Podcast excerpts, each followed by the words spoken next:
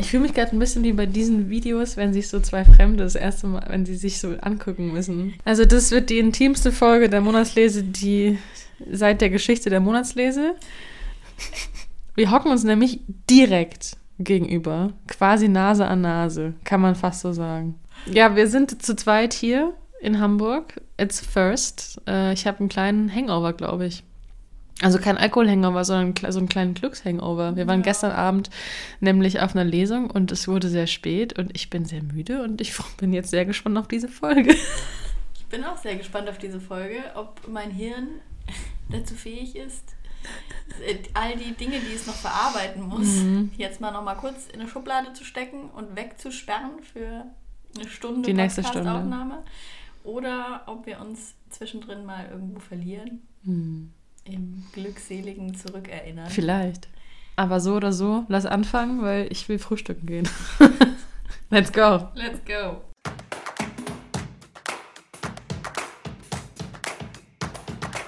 Hallo und herzlich willkommen bei der Monatslese. Wir machen da packt sie ihre, da packt sie ihre Anmoderationsstimme oh. aus. Das war gerade ganz anders als vorher. Es war schön. Oh. Die ist so samtig dann. So oh, da samtig. könnte ich mich ja reinlegen während ich so meinen Halswärmer-Tee trinke. Fang äh, gerne, gerne weiter. Sorry, ich freue mich nur so. Naja, jetzt wisst ihr ja alle. Ihr seid ja, beim Monatslese-Podcast. Hallo. Schön, dass ihr zuhört, wie wir uns hier gegenüber sitzen, um es nochmal zu betonen. Und ja, wir sprechen heute über unseren September. Hm. Es ist so irre, es mhm. ist schon wieder September.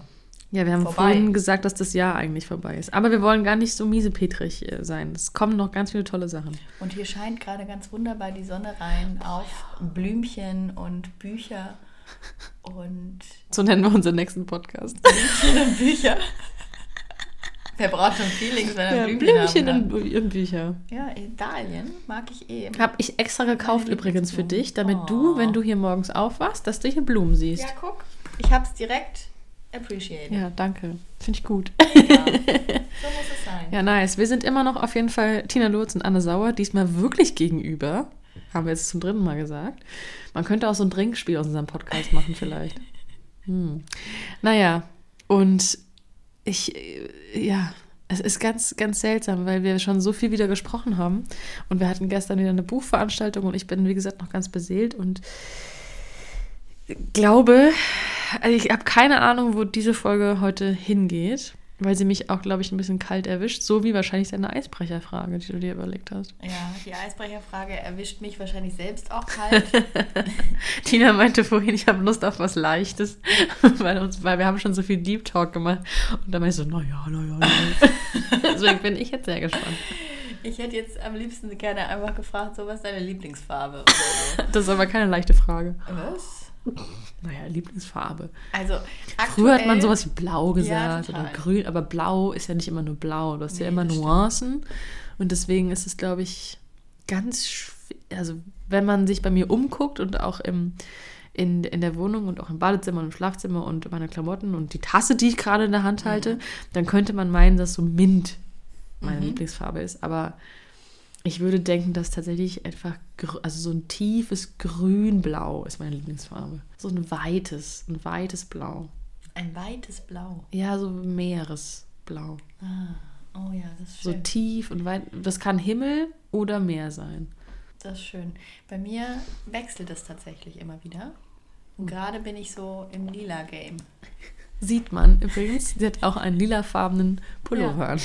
Ich umgebe mich gerade sehr gerne mit sämtlichen ja. Nuancen von lila, Flieder, auch so gerne ins ja. Pink, lila, Brombeerige rein. Solche. Ja, voll. Töne mag ich einfach sehr gerne gerade. Ich habe mir ja auch einen Füller gekauft in diesem Monat. Der ist pink.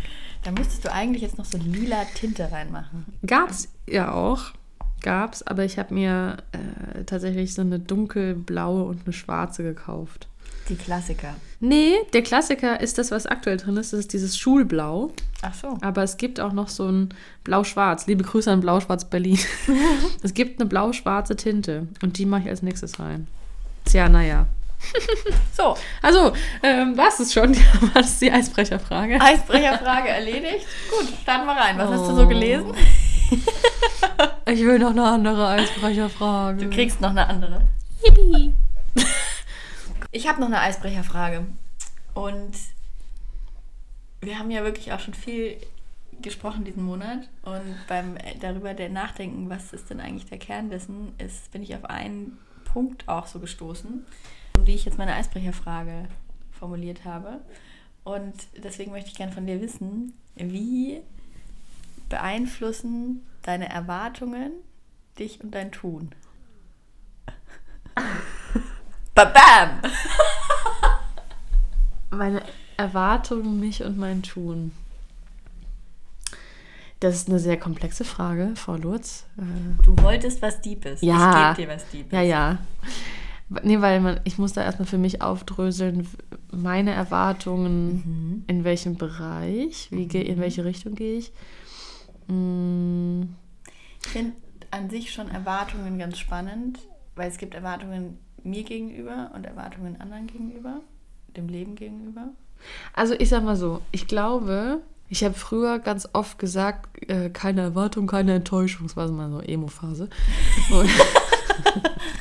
Wo ich so für mich, das, eigentlich stimmt das, also weil ich immer dachte, okay, je weniger ich Erwartungen in eine Situation gebe, ich habe, also ich zerdenke ja super viel. Mhm. Auf einer gar nicht mal beruflichen Ebene, sondern vor allem emotional. Also ich tendiere dazu, und das ist auch nicht immer gesund, mir im Vorfeld schon auszumalen, wie ein Gespräch verläuft, wie Reaktionen von bestimmten Menschen sind, wie einfach alles sein könnte und was das dann mit mir machen würde. Und im Philosophieseminar, jetzt wird es ganz wild, habe ich dann mal irgendwann, hat, äh, da ging es um die, die Sache, also es ging dann zwar eigentlich um, um die Angst vorm Tod, also so ein bisschen weiter gedacht, aber dann hat der Dozent gesagt, warum sich über etwas Sorgen machen, das A noch nicht da ist und B, von dem wir nicht wissen, wie es sich anfühlt. So.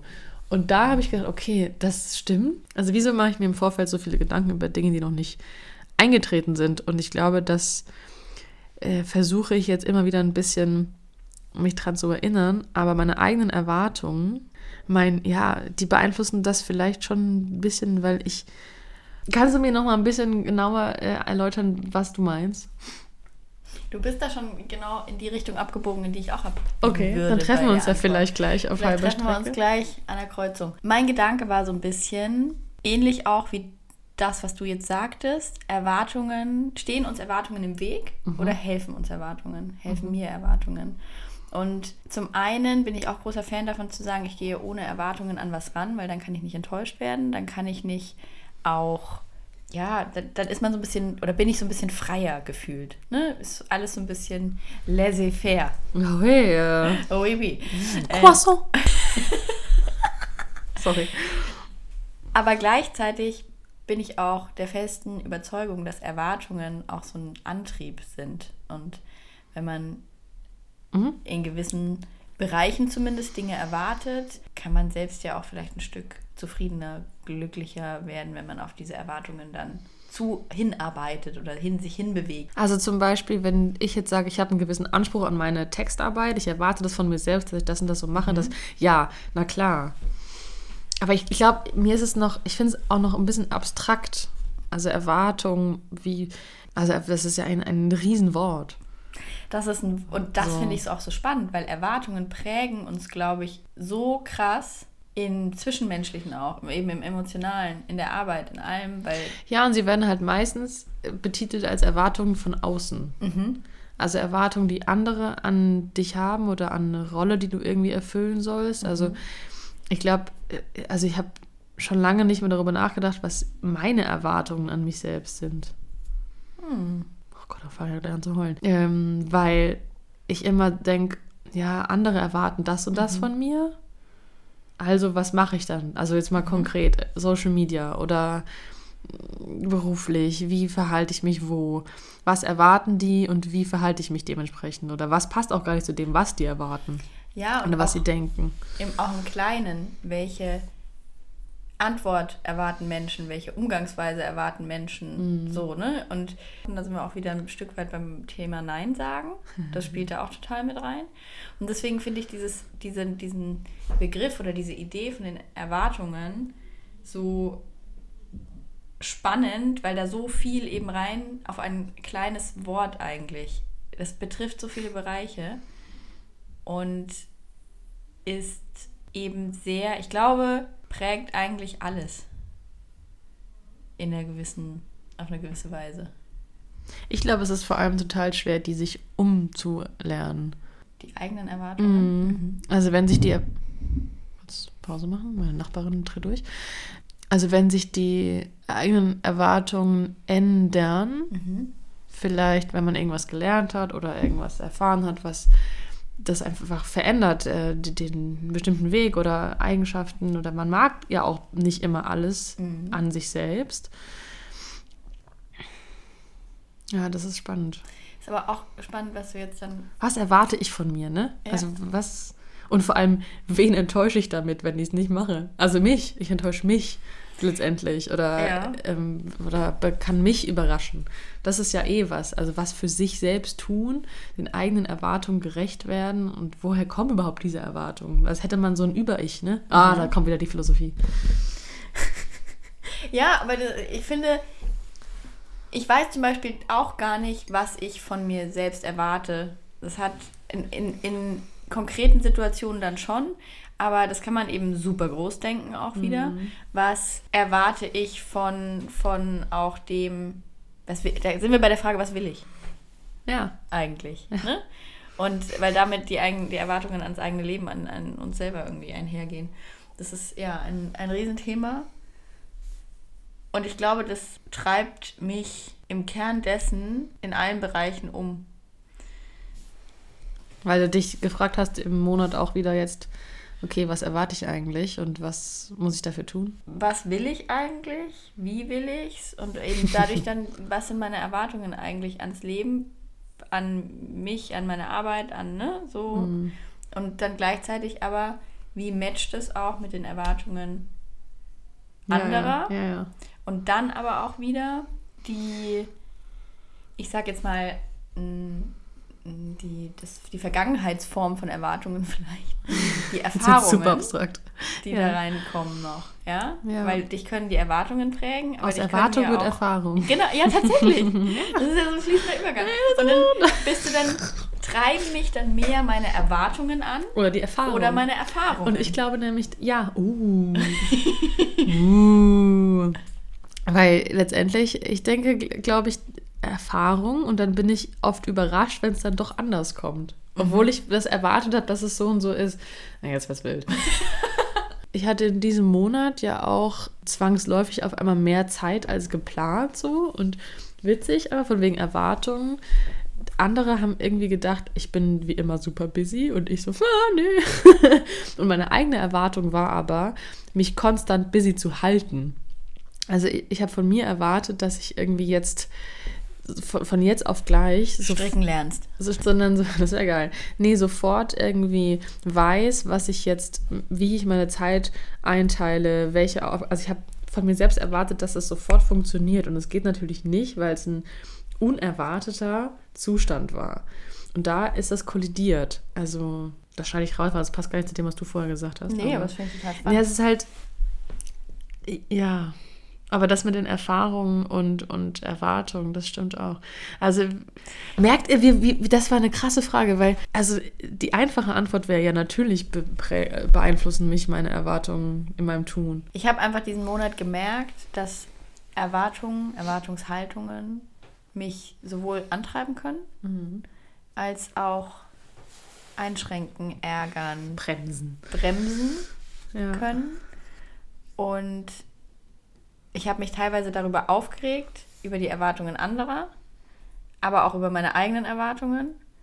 Und ich habe mich gleichzeitig ein Stück weit auch gefreut darüber, dass ich, dass, glaube ich, meine Erwartungen in dem Sinne immer, hm. meine Erwartung, dass auch immer was Neues kommt, immer ein bisschen neugierig und weiter und so. Also das ist irgendwie so meine Erwartung auch ans Leben. Mhm. Und die schafft aber, glaube ich, auch, dass mein Hirn immer wieder in neue Bahnen denkt und immer wieder, ja, da neue Impulse kommen. Und dafür, dafür bin ich wiederum sehr dankbar. Macht das Sinn? Du schaust, jetzt sehe ich dein Gesicht, wie du, wie du guckst. nee, ich denkst du, was labert die Alte was da labert eigentlich? die Alte? Was will die? Was will Philosophie Grundkurs. Nee, ich, das macht total Sinn. Was sind deine Erwartungen an diese Stunde Podcast? ja, also, ähm, es ist ungefähr gerade in meinem Kopf das Gegenteil von gestern Abend, weil wir hatten gestern eine Lesung mit Annika Landsteiner im Kapitel 3 zu dem Buch Nachts erzähle ich dir alles und da ging es darum, dass man ja nachts so in so einen Redefluss kommt und irgendwie mhm. ganz andere Sphären betritt und jetzt denke ich mir gerade, ja, die Sphäre, die hat sich geschlossen. Die Tür ist zu. Ich bin hier in der absoluten morgendlichen äh, Nüchternheit. Nee, ich, das macht schon Sinn, was du da alles erzählst. Hm. Ich glaube, dass mich, mich bremst gerade in dem darüber nachdenken noch die Abstraktheit. Mhm. Wir reden jetzt hier von, ja, die Erwartung und dann mache ich das es sind so, so wenig konkrete mhm. Situationen und deswegen kann ich das gerade bei dir im Kopf nicht greifen. Mhm. Also wo du, wo du bist, gedanklich. Mhm. Ich weiß das so halb, aber. Und ich bin, glaube ich, schon von den vielen Kleinigkeiten rausgetreten in das Abstrakte. Du bist schon, ja. Weil, rausgezoomt. Ja, genau. Ich habe, glaube ich, schon rausgezoomt. Und deswegen ist die Frage jetzt auch wahrscheinlich so abstrakt formuliert, äh, weil ich keine Lösung für die konkreten Dinge habe und dann mhm. einfach ab, äh, also über das große Ganze nachdenke, weißt du? So. Ja. Ich glaube, das ist bei mir so der Punkt. Ja, das ist aber halt so ein bisschen der Effekt, wenn du dir eine To-Do-Liste schreibst und auf die To-Do-Liste schreibst. Duschen.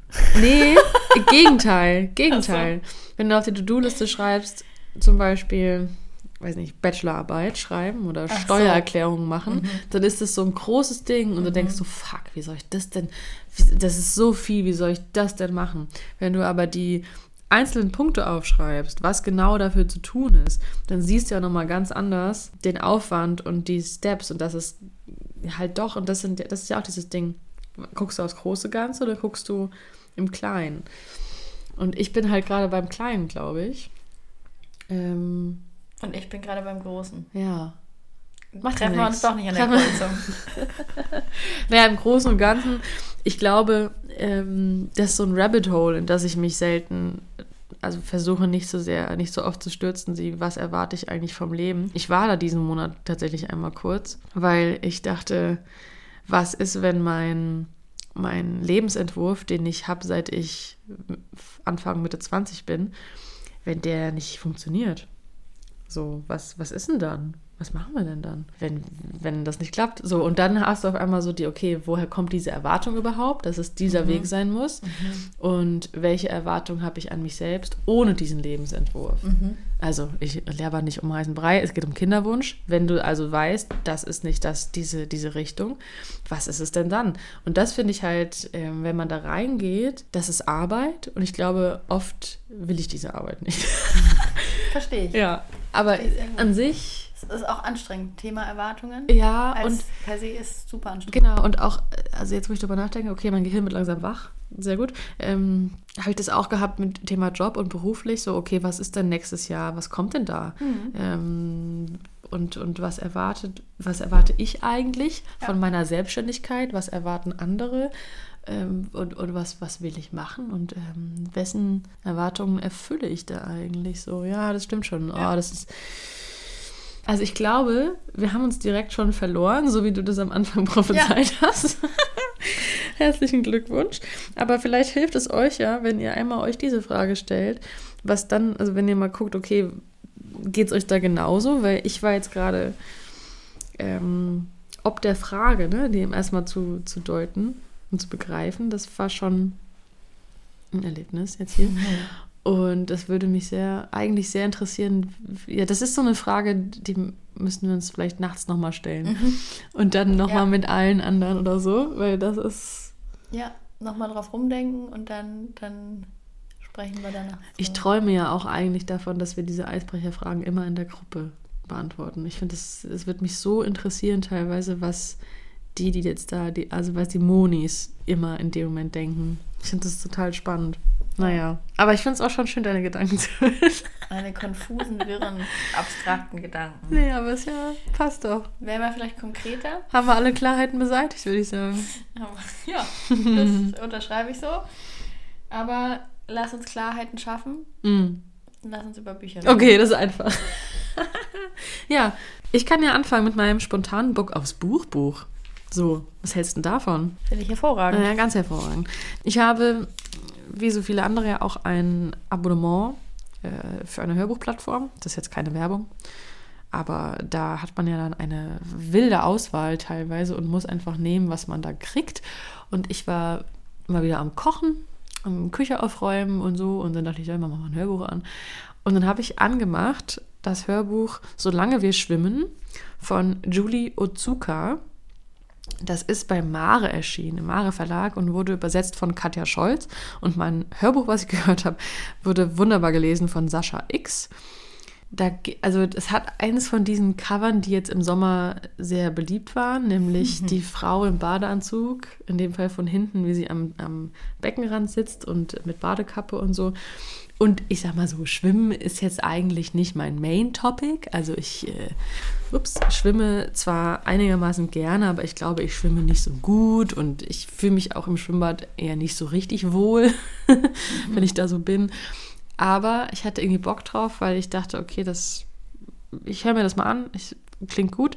Und zwar geht es da, also unter anderem um eine, ich sag mal, eingeschworene Gruppe von Menschen, die aber vorwiegend namenlos bleiben, die halt immer im Schwimmbad sind. Also es ist, äh, solange wir schwimmen, also dieses kollektive Wir ist ein Thema im ersten Teil des Buchs. Und es ist ein Schwimmbad, was unter der Erde ist, also so eine Art Hallenbad eben. Und die Erzählerin spielt total mit diesen gegensätzlichen Welten und wer sind die, wenn die im Schwimmbad sind im Vergleich zu wer sind sie, wenn sie wieder das Re also die Realität leben müssen, draußen sein müssen und so. Und das ist irgendwie total humorvoll und fein beobachtet, auch ein bisschen skurril, weil da so Charaktere dabei sind, wo man denkt, ja, okay. Also was treibt die überhaupt ins Schwimmbad jeden Tag so? Welche kleinen und großen Lasten haben, die so zu tragen. Und dann wird dann auch zum Beispiel beschrieben, wie die auf die Menschen gucken, die so Gelegenheitsschwimmerinnen sind. Und dann denke ich so, okay, it's me. also habe ich mir so vorgestellt, wenn da die, die, die, die jeden Tag da sind, wie die äh, mich wahrnehmen, wenn ich dann da so strampelnd meine Bahn ziehe und die, die vielleicht die Bahnbelege, die eine andere immer hat und so. Und das ist alles ganz wunderbar humorvoll. Und dann merkt man aber schon im ersten Teil, dass da eine Figur ist namens Alice, die eine beginnende Demenz hat. Also das wird schon so beschrieben, dass sie vieles vergisst oder auch nicht wahrnimmt. Und das ist am Anfang noch so ein bisschen lustig und so, ja, irgendwie als wäre das halt so eine witzige Figur. Aber man spürt schon so, dass da vielleicht noch mehr dahinter steckt. Und ich finde im zweiten Teil, ich würde mal denken, es ist in Teile so ein bisschen eingeteilt, geht es eigentlich vorwiegend nur noch um diese Alice und es erzählt die Tochter. Also die Erzählerin ist dann, so klingt es, die, die Tochter von der dementen Frau. Und auf einmal bekommt das so einen ganz anderen Ton, finde ich. Also ich weiß nicht, wie weit du gekommen bist. Du hast es ja auch angefangen, ob du da schon bist. Ich habe es angefangen, weil du es so empfohlen hast. Sorry. Hast, ja, nee, ja, ich habe halt in der Küche ge geweint. Ja. Das, ich möchte auch in der Küche weinen. Ja, das wird das nicht passieren wahrscheinlich, weil wir wissen ja alle, dass ich immer heule und du selten bei Büchern. Aber. Ja, trotzdem. Ich habe es angefangen und bin definitiv noch in dem Wir-Teil. Ja. Das ist dieses Kollektiv, was da spricht und was die Regeln im Schwimmbad, Regeln im Schwimmbad. erläutert, sozusagen. Und ich habe, glaube ich, gerade nachgeguckt, ich habe 33 Prozent okay. gehört. Ähm, es kommt dann irgendwann so ein Riss nämlich auf dem Beckenboden. Bist du da schon? Ja, der den, Beckenboden? Moment. den, ja. den Riss habe ich schon. Okay. Und da dachte ich jetzt nämlich, okay, jetzt geht's los. Ne? Jetzt mhm. bröselt das, was vorher eben beschrieben wurde. Ja. Und ähm, wäre jetzt aber tatsächlich noch nicht drauf gekommen, dass es dann konkret um Alice geht. Ja, okay. Weil ja schon mehrere Figuren auch immer ja. hervorgehoben werden. Und ich finde sie auch total spannend als Figur. Da fand sie jetzt bisher auch schon spannend, weil sie auch die ist, die eben aus der Reihe schwimmt. Aber genau. trotzdem ist es Sie ist gern halt gesehen. Gern so, ne? gesehen. Ne? Ähm, alle mögen sie irgendwie und äh, sie ist aber trotzdem gefühlt noch so eine Rand, so, so eine Beckenrandfigur. ähm, aber sie ist auch fast die einzige, die halt einen Namen bekommt. Mhm. Und da merkt man schon, okay, das ist irgendwie vielleicht genau. eine neue, eine wichtige Figur. Und dann geht es eben ja, um, um diese Beziehung der, der Tochter und der Mutter. Und es ist aber jetzt nicht so erzählt, als würden die. Also es hat immer noch so eine Distanz im Erzählten, aber du spürst, dass da auch so ein Bedauern drin liegt mhm. und ein, ein, ja, eine, eine Trauer auch von dieser Tochter, die merkt, dass da ihre Mutter nach und nach mehr vergisst. Aber das ist so erzählt, als wie so eine Außenstehende, die immer noch in der dritten Person über alles spricht und erzählt. So wie es im Anfang halt auch ist. Ähm, und das macht es irgendwie so einerseits distanziert, aber gleichzeitig auch so, hm, so, so, so drückend teilweise, dass du dann merkst, okay, krass. Da, also da, ich mag das ja, wenn nicht immer alles auserzählt wird, sondern wenn so subtile Äußerungen, so Kleinigkeiten, so eine ganze Geschichte einfach erzählen. Und das ist in dem Fall so. Und warum ich in der Küche geweint habe, ja gut, das müsst ihr dann selbst euch durchlesen oder anhören und dann rausfinden, wo da was passiert. Mich hat es auf jeden Fall sehr berührt und sehr überrascht. Und deswegen, ja, ich hatte keine Erwartung. Ich dachte, es geht ums Schwimmen. Mhm. Und auf einmal bin ich da in so einer Geschichte über Vergänglichkeit und über Vergessen. Und das war dann doch sehr, sehr gut. Ja. Und das ist auch als Hörbuch so ein Snack. Ja, also von der Dauer genau. ist es nicht ganz so lang. Das kann man ganz gut so zwischendrin hören. Das stimmt, aber es hat mich ja irgendwann beim, beim Gemüseschneiden kurz erwischt. Solange wir schwimmen. Sehr schön. Ja. So. Ich freue mich auch auf Von Julie Otsuka. Yes. So, das. Da jetzt die Kurve. Ja, das freue ich mich auch. Vielleicht fange ich an mit Hell und Laut von Sarah Reich. Weil das ein Buch ist, was vielleicht nicht so. weil das ein Buch ist, was ich von mir selber nicht erwartet hätte, lesen zu wollen. Ah ja. But I did. And I'm very happy, dass ich das getan habe. Ähm, es geht nämlich grundsätzlich um eine historische Persönlichkeit. Das lese ich tatsächlich nicht so oft. Es geht, äh, spielt nämlich im 10. Jahrhundert.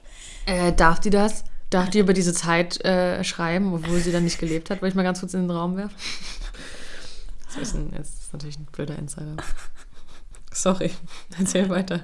10. Jahrhundert. 10. Jahrhundert. Es geht in Hell und Laut von Sarah Reich um Rotzwit von Gandersheim, die erste deutsche Dichterin tatsächlich. Und es ist ein Roman, der aus sehr feministischer Perspektive geschrieben ist. Also kein ganz klassischer historischer Roman, erst recht kein Frau mit Rücken zum Cover Roman. Also so, ich glaube, die LeserInnen von klassischen, in Anführungszeichen, historischen Romanen werden da nicht unbedingt automatisch ihre Freude daran finden. Oder einfach überrascht werden und sich denken, hey, so geht's ja auch. Oder überrascht werden, genau. Ähm, der Roman erzählt nämlich eben die eigentlich die Lebensgeschichte von Rotzwit und ihrem Schreiben, wie sie zum Schreiben gekommen ist, wie sie sich in einer vor allem in der Zeit ja noch viel krasser männerdominierten Welt ja behauptet mhm. oder wie sie da auch ihren ihren Weg zur Selbstbestimmung, sofern das möglich war in den Zeiten, wie sie den geht, wie sie den findet, in ihrem Schreiben einfach ihre Erfüllung findet und ihre Stimme findet und damit wirklich ja den, den, eine neue Perspektive auch in ihrem Schreiben okay. eröffnet hat. Und in dem Roman, wir starten da wirklich mit ihr als Kind in Reinhardshausen, wo sie, wo sie ähm, aufwächst. Und dann geht es natürlich schon viel um so mittelalterliche Strukturen. Äh, der wird äh, hierhin verheiratet und da versprochen und die kommt dann ins Kloster und so weiter. Ich will da gar nicht so tief reingehen. Ähm, nur so viel, es hat nicht, überhaupt nicht abgeschreckt oder war nicht für mich auch nicht zu viel, obwohl es wirklich sehr gut recherchiert ist und wirklich viel in, äh, man viel auch an Wissen mitbekommt. Wie hat die Welt funktioniert? Mhm. Warum war das so? Mhm. Wie, wie haben sich die Figuren in diesem ja, Konstrukt, was in dem, in dem Roman auch bis nach Italien reicht und äh, Kriege, äh, der, der liebe Otto spielt eine Rolle und so. Und da sind auch wahnsinnig viele Erzählperspektiven mit drin. Also ich glaube, Sarah Reich, da könnt ihr auch mal reingucken, auf ihrem Instagram-Kanal hat sie Videos äh, gepostet rund um ihre Recherche, um, um ja, Hintergründe zum Roman, was super spannend ist anzuhören. Äh, und da sagt sie, ich glaube, es sind zwölf Erzählperspektiven, die sie, die sie mit reinnimmt. Richtig krass. Aber beim Lesen, das ist mir gar nicht so aufgefallen. Okay. Ich bin auch kein Fan davon, wenn das zu kleinteilig wird. Aber das ist, es hat super gut zusammengepasst, weil sie dann auch quasi andere Perspektiven auf eine ähnliche Situation, aber nicht die gleiche Situation beschrieben hat, sondern das dann weitergeführt hat in okay. einer anderen Perspektive, die aber total viel Sinn macht. Mhm. So. Und ähm, sowohl männliche als auch weibliche Perspektiven mit reinbringt. Und so diese Geschichte von Rotzwit all, also so als Großes erzählt. Nicht nur ihre Sicht, mhm. sondern wirklich auch dann die Erwartungen von anderen. Ich hab, ja, ich dachte auch gerade daran. Und genau. Und, und äh, was sie vermeintlich tun soll, wen sie heiraten soll, wo sie hingehen soll, was sie machen soll. Und sie schreibt dann. Mhm. Ja, und sie findet ihren Weg mit, mit dem Schreiben. Und das finde ich eine wahnsinnig für mich neue Art von Roman so. Es hat mich ein bisschen an Lauren Groff Matrix äh, erinnert. Ja. So vom, vom, vom Vibe her auch tatsächlich. Mhm. Sind halt Männer auch mit drin, anders als bei Lauren Groff. es ist auch eine recht eine der großen oder der wichtigen Perspektiven, Erzählperspektiven, die eingenommen werden, ist auch ein Mann, der kein Sympath ist, sage ich jetzt mal, der als Verräter und äh, der ist so ein bisschen Peter Pettigrew für mich. Oh. Ja, so, so. Mhm. Aber das macht ihn auch so spannend als Charakter. Okay. Und da dann in sein Hirn auch reinzuschlüpfen. Also es war wahnsinnig, wahnsinnig spannend. Super gut geschrieben und eben ein Hauch Matrix mit am Start aber trotzdem wieder ganz anders okay. ähm, und eine ganz eigene Erzählstimme auch, die Sarah Reich damit reinlegt. Hm. Kann ich wärmstens empfehlen. Es ist auch nicht ganz dünn. und ich bin da durchgeflogen tatsächlich. Mhm. Habe das wirklich gern, wahnsinnig gern gelesen und möchte das euch sehr ans Herz legen für mal was anderes tatsächlich. Ah ja, okay. Sag mal, wie es heißt bitte. Hell und laut. Hell und laut. Von Sarah Reich. Hell und laut, okay. Das ist schön. Willst du gerne hell und laut sein in der Live? Ich glaube, ich bin laut. Ich weiß nicht, ob ich sein will. Hell. Hm, das ist mir wurscht. Meinst du, du bist laut? Ich denke da auch richtig oft drüber nach. Weil ich glaube, ich bin nicht laut. Noch eine Eisbrecherfrage? Ja, irgendwie ist es zwischen, zwischendrin so. Naja, lassen wir das. Aber ich finde das schon. Bist du laut? Du bist. Nee, dich will ich. Oh. Hm. Weiß ich nicht. Ja, guck, ja, Erwartung. Spannend. Ich finde nämlich, weil, also das passt auch ganz gut zu meinem nächsten Buch und ich habe mich gerade gefragt, warum ich damit nicht angefangen habe. Hm, dieses auch Frau sein und aus den Erwartungen so ein bisschen sich rauslösen und Dinge anders machen. Und das ist ja auch, also wie siehst du dich selbst, ne, als Frau, ob man schon so unkonventionell und da würde ich zum Beispiel sagen, nee, ich bin halt hardcore konventionell. Also ich bin halt, ich bin ja. jetzt so, ich bin jetzt nicht unbedingt laut im Sinne von, dass ich, also ich sag schon meine Meinung, aber ich glaube, es geht noch mehr. Da ah, du meinst im übertragenen Sinne laut. Ich glaube, ich rede einfach nur laut. Ach so. Ich lache laut. Das meinte ich eher. Ach so. nee, auch da würde ich jetzt nicht unbedingt sagen, dass du laut bist. Mein Sonst würde ich ja mit dir. So laut. Boah. Und wenn also ich mit meiner Mama rede, sind wir so laut. Boah, das ja, hm, aber sonst würde ich ja mit dir keinen Podcast aufnehmen. Wenn, wenn, wenn du so laut wärst. Weil ich du sagst auch mal, ich bin so laut im Mikro. Ich bin ja. zu, zu nah am Mikro, dann schlägt das aus. Ja, das ist ja was Technisches.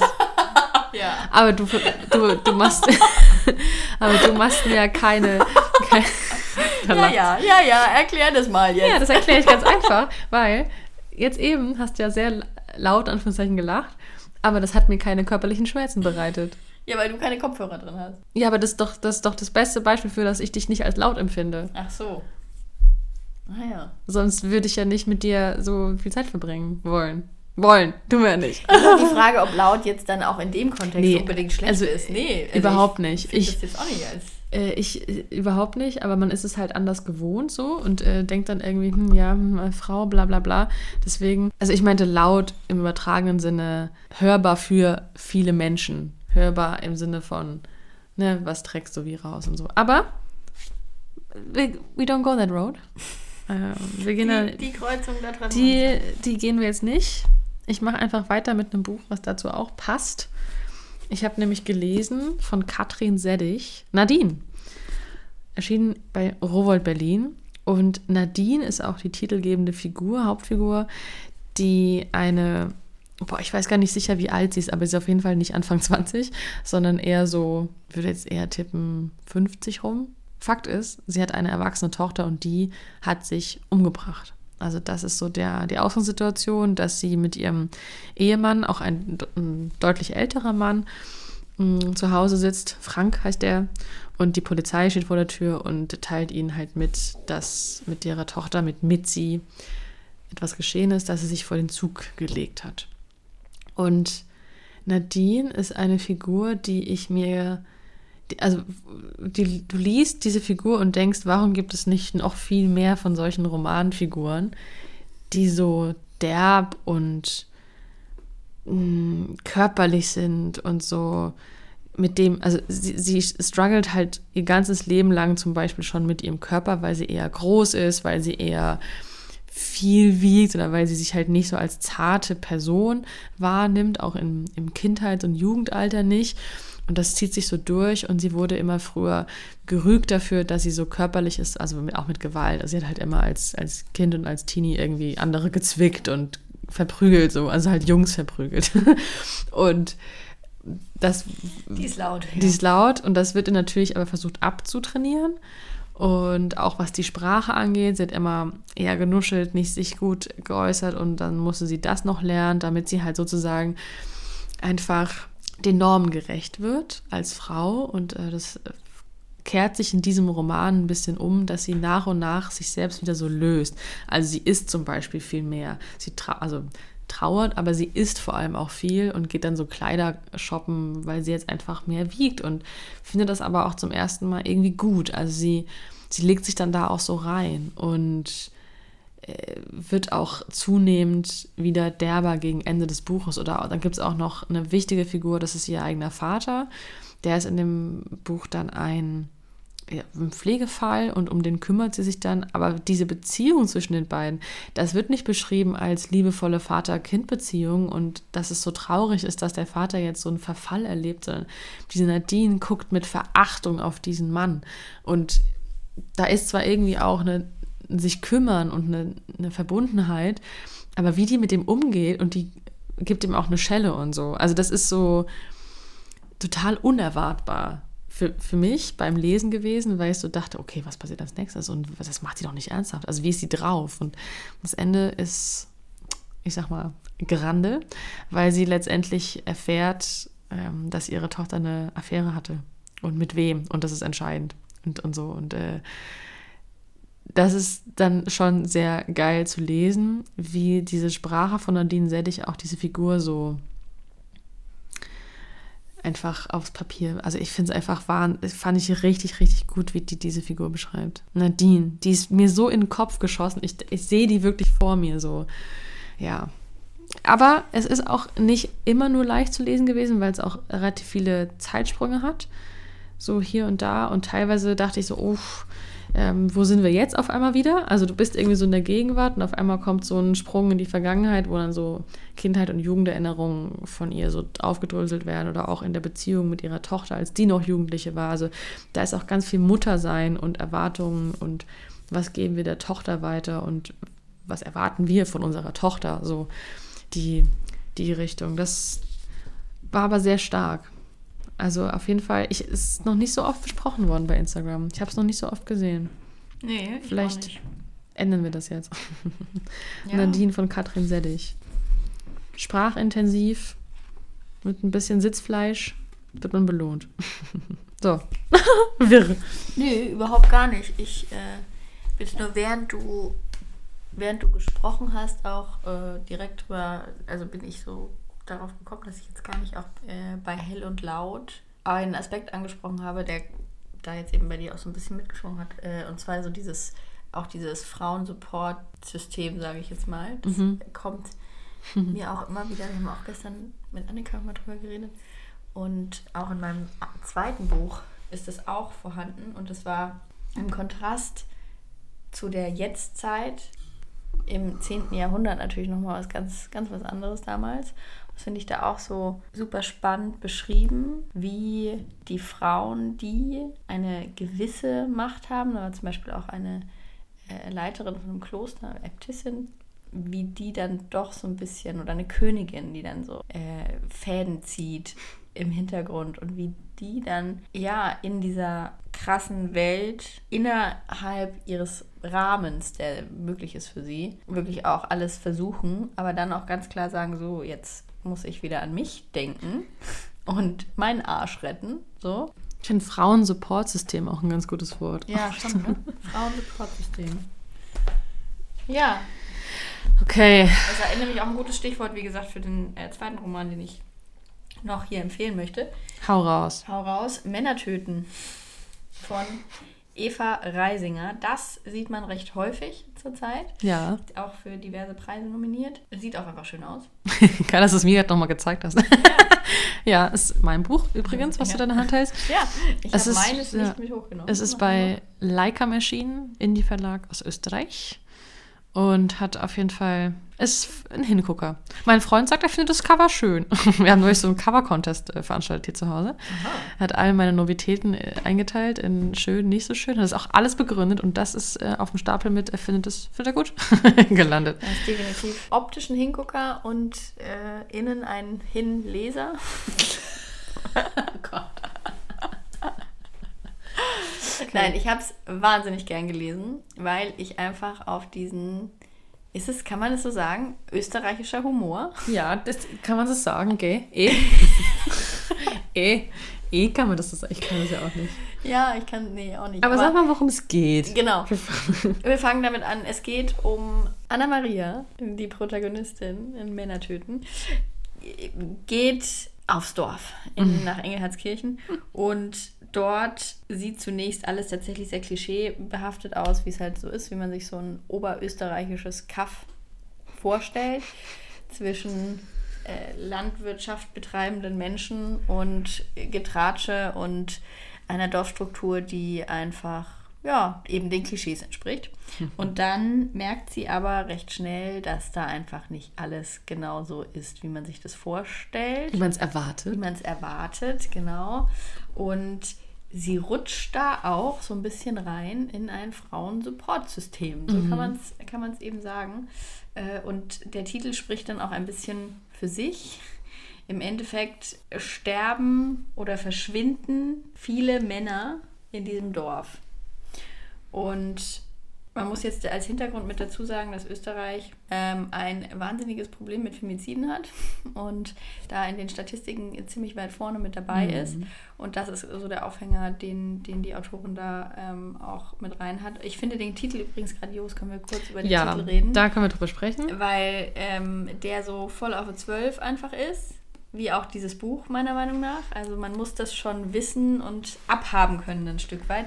Es steht irgendwo, glaube ich, auch drauf skandalös.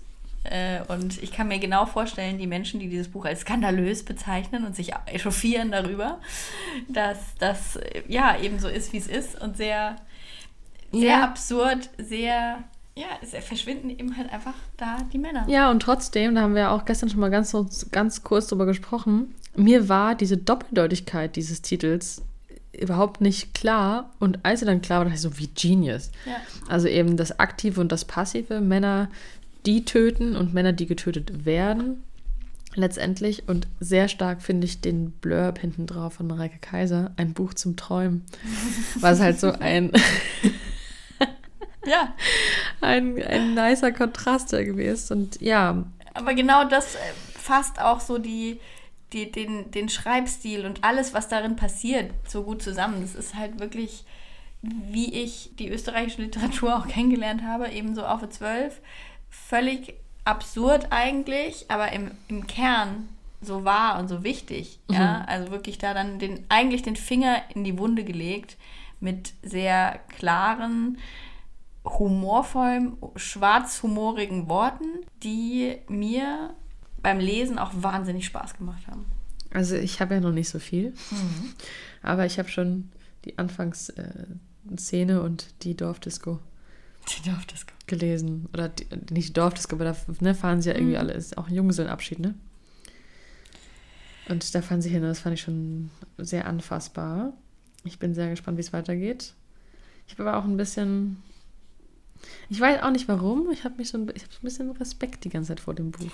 Ich kann auch verstehen, dass man, dass man muss das mögen. Mhm. So die Art und den Stil. Und man muss sich darauf einlassen und das also, so nehmen, wie es daherkommt. Ja.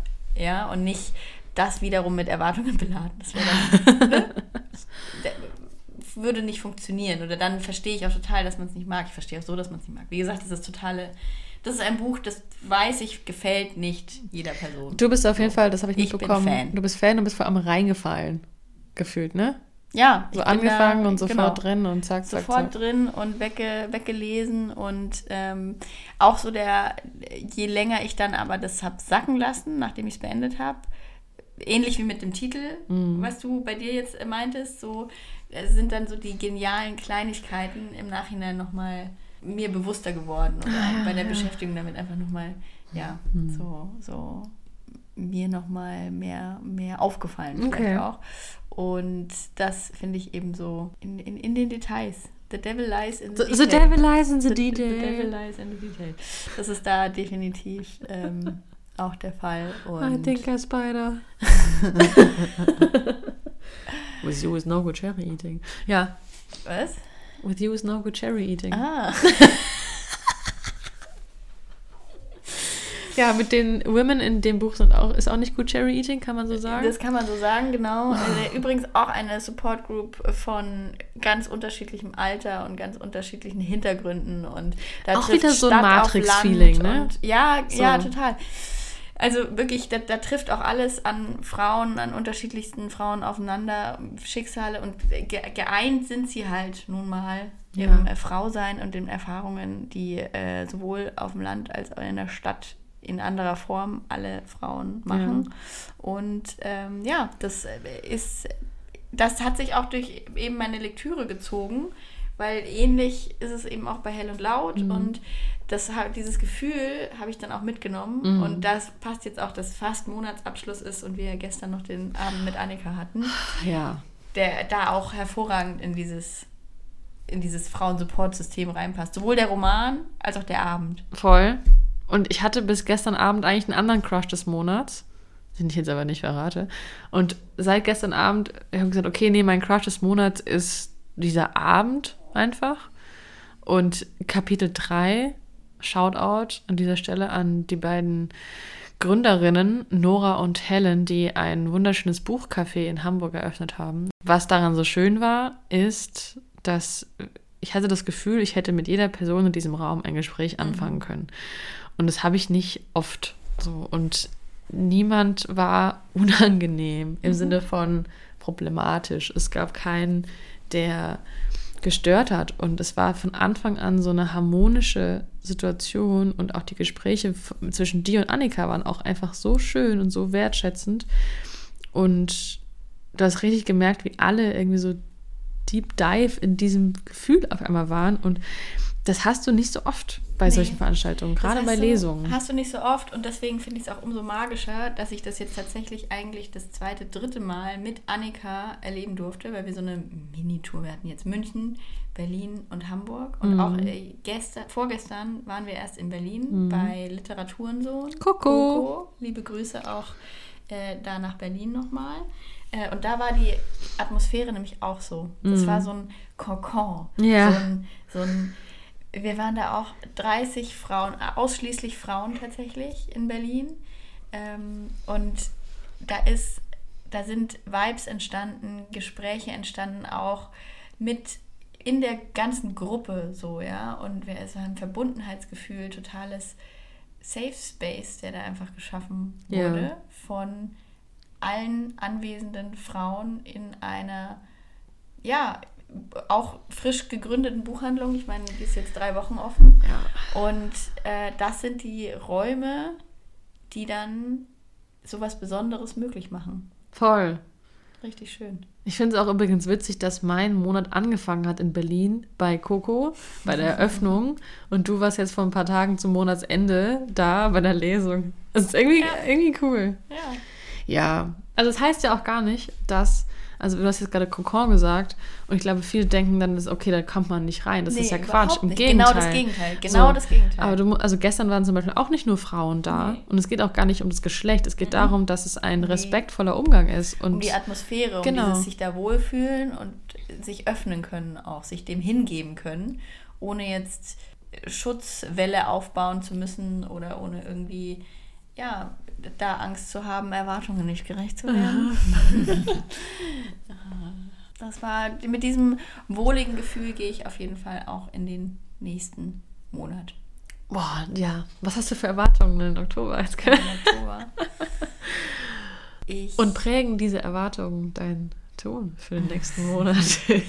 ich habe, ich habe literarisch gesehen wenig Erwartungen, mhm. weil ich sehr, sehr viel unterwegs sein werde. Ich darf eine Lesereise mit einer amerikanischen Autorin als Moderatorin und deutsche Stimme begleiten. Which Deswegen, is so awesome! Yes! Muss ich auch kurz, das muss ich ja erwähnen, ne? Kann man, kann man mal Ja, erwähnen. sag mal vor allem, wer das ist, hallo? Karen McManus. So. Eine amerikanische Jugendbuch-Bestseller-Autorin. Und äh, deswegen werde ich aber viel unterwegs sein und wahrscheinlich da auch rund um die Buchmesse ist das alles und da wahrscheinlich wenig, wenig die Nase in die Bücher stecken. Mal schauen. Vielleicht wird es genau das Gegenteil. Deswegen habe ich wenig Erwartungen an den Bücherteil und bin sehr gespannt auf den Feelings-Teil des Monats, weil das, glaube ich, sehr aufwühlend wird und viel, was es dann zu sortieren gilt. Du wirst richtig vielen Menschen begegnen. Ich werde richtig vielen Menschen begegnen. Das finde ich aber geil. Da ja, das da bist du ja, ja, da hast der Bock drauf. Fragt uns bitte also nicht, wenn, fragt mich bitte auf der Buchmesse nicht, wo ist eigentlich Tina? ich bin da. Die ist ich, irgendwo. Ich weiß noch nicht genau wann, aber also Freitag und Samstag wahrscheinlich auch irgendwie so ein bisschen, aber ich weiß nicht wann und wo und ja. Ja, und davor ich winke, auch. Ich und winke so. Einfach. Es wird einfach nicht passieren, dass wir da irgendwie großartig zusammen unterwegs sein werden und fragt mich bitte nicht. Ich weiß es dann wahrscheinlich selbst nicht. Also, aber ich, ja, ich freue mich für dich, dass du das machst und das ist auf jeden Fall eine coole Sache. Es ist übrigens, das habe ich, wollte ich eigentlich am Anfang sagen, ich glaube, in der Geschichte von uns beiden hast du das erste Mal kürzere Haare als ich. Und das, also es gab ja in diesem Monat mehrere Dinge, die das Internet zum Brodeln gebracht haben. Ganz viel Taylor Swift, aber auch in deinem Fall deine kurzen Haare. Alle sind durchgedreht. naja, schon ein bisschen auch, ne? Bisschen. Aber so, ich, du postest ein po du hast was gepostet mit einem Buch und 80% der Kommentare, hast du kurze Haare? Die aber spannenderweise auch erst beim dritten oder vierten Foto, Video, was ich mit den kurzen Haaren gepostet habe. Ja, weil davor hätte cool. man ja sagen können, okay, das ist irgendwie ne, hintergesteckt oder Mütze ja, oder so. Aber mich hat es tatsächlich auch darin bestärkt, dass meine Persönlichkeit im Internet unabhängig von meinem von äh, Knödel wahrgenommen wird. Ja. Von dieser. Der Dutt. Ja, der Dutt. Ja. Unabhängig vom Dutt wahrgenommen wird. Ja, das fand ich echt äh, auch schön tatsächlich, dass das keiner Sau am Anfang aufgefallen ist. Und dann irgendwann kam es so. Aber ah, ja, ich, und dann, dann habe ich nochmal irgendwann, als dann die Fragen unter den mm. Buchposts kamen, mm. hast du kurze Haare? Dann habe ich gedacht, okay, komm. Aber ich habe dir ja schon gesagt, du hast dich ja von deinem Signature-Knödel schon länger verabschiedet. Es war ein, ein langsamer Entzug. Du hast uns ja langsam entwöhnt. Das hat man kaum gemerkt. Und du hattest bei uns hier zu Hause, in der Familie Sauerlehmann, hattest du ja auch oft den Spitznamen äh, Dutt Tina. Ganz ah, am ja. Anfang. Krass. Weil ich habe noch eine andere gute Freundin, die heißt Tina. Und dann meinte mein Freund immer, welche? Dutt Tina. Und jetzt ist es, geht es nicht mehr. No. Ja, naja. Over.